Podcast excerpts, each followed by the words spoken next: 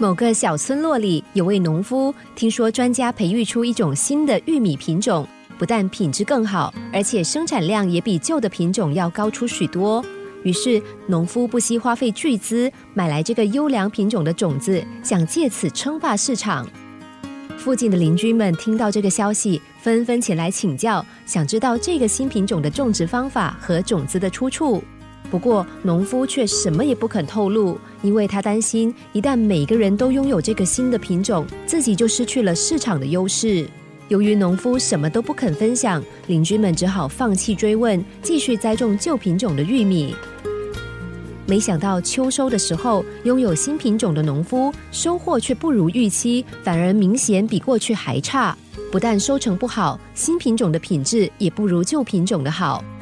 农夫百思不得其解，为了找出原因，要求赔偿，就气呼呼的把刚收成的玉米拿到专家那里检验。不久，检验的结果出炉了。专家分析，玉米减产的原因是，因为你的优质玉米接受了邻居劣质的玉米花粉，让新品种的基因发生了变化，导致生产量与品质没有办法达到预期的水准。专家检验玉米的同时，其实也正检视着农夫的行为。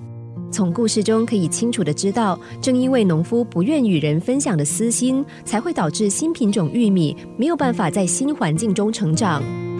自私的结果往往是自己受害。农夫以为可以独占市场，没有想到却陷入孤立无援的状况。这也正是那些机关算尽的人经常遇见的最后结果。其实，我们大可不必独占市场，因为在共享资源的情况下，反而更能因为大家的通力合作，让机会和资源都能够均等的分配给每一个人。计较少一点，人们有好处绝对少不了你。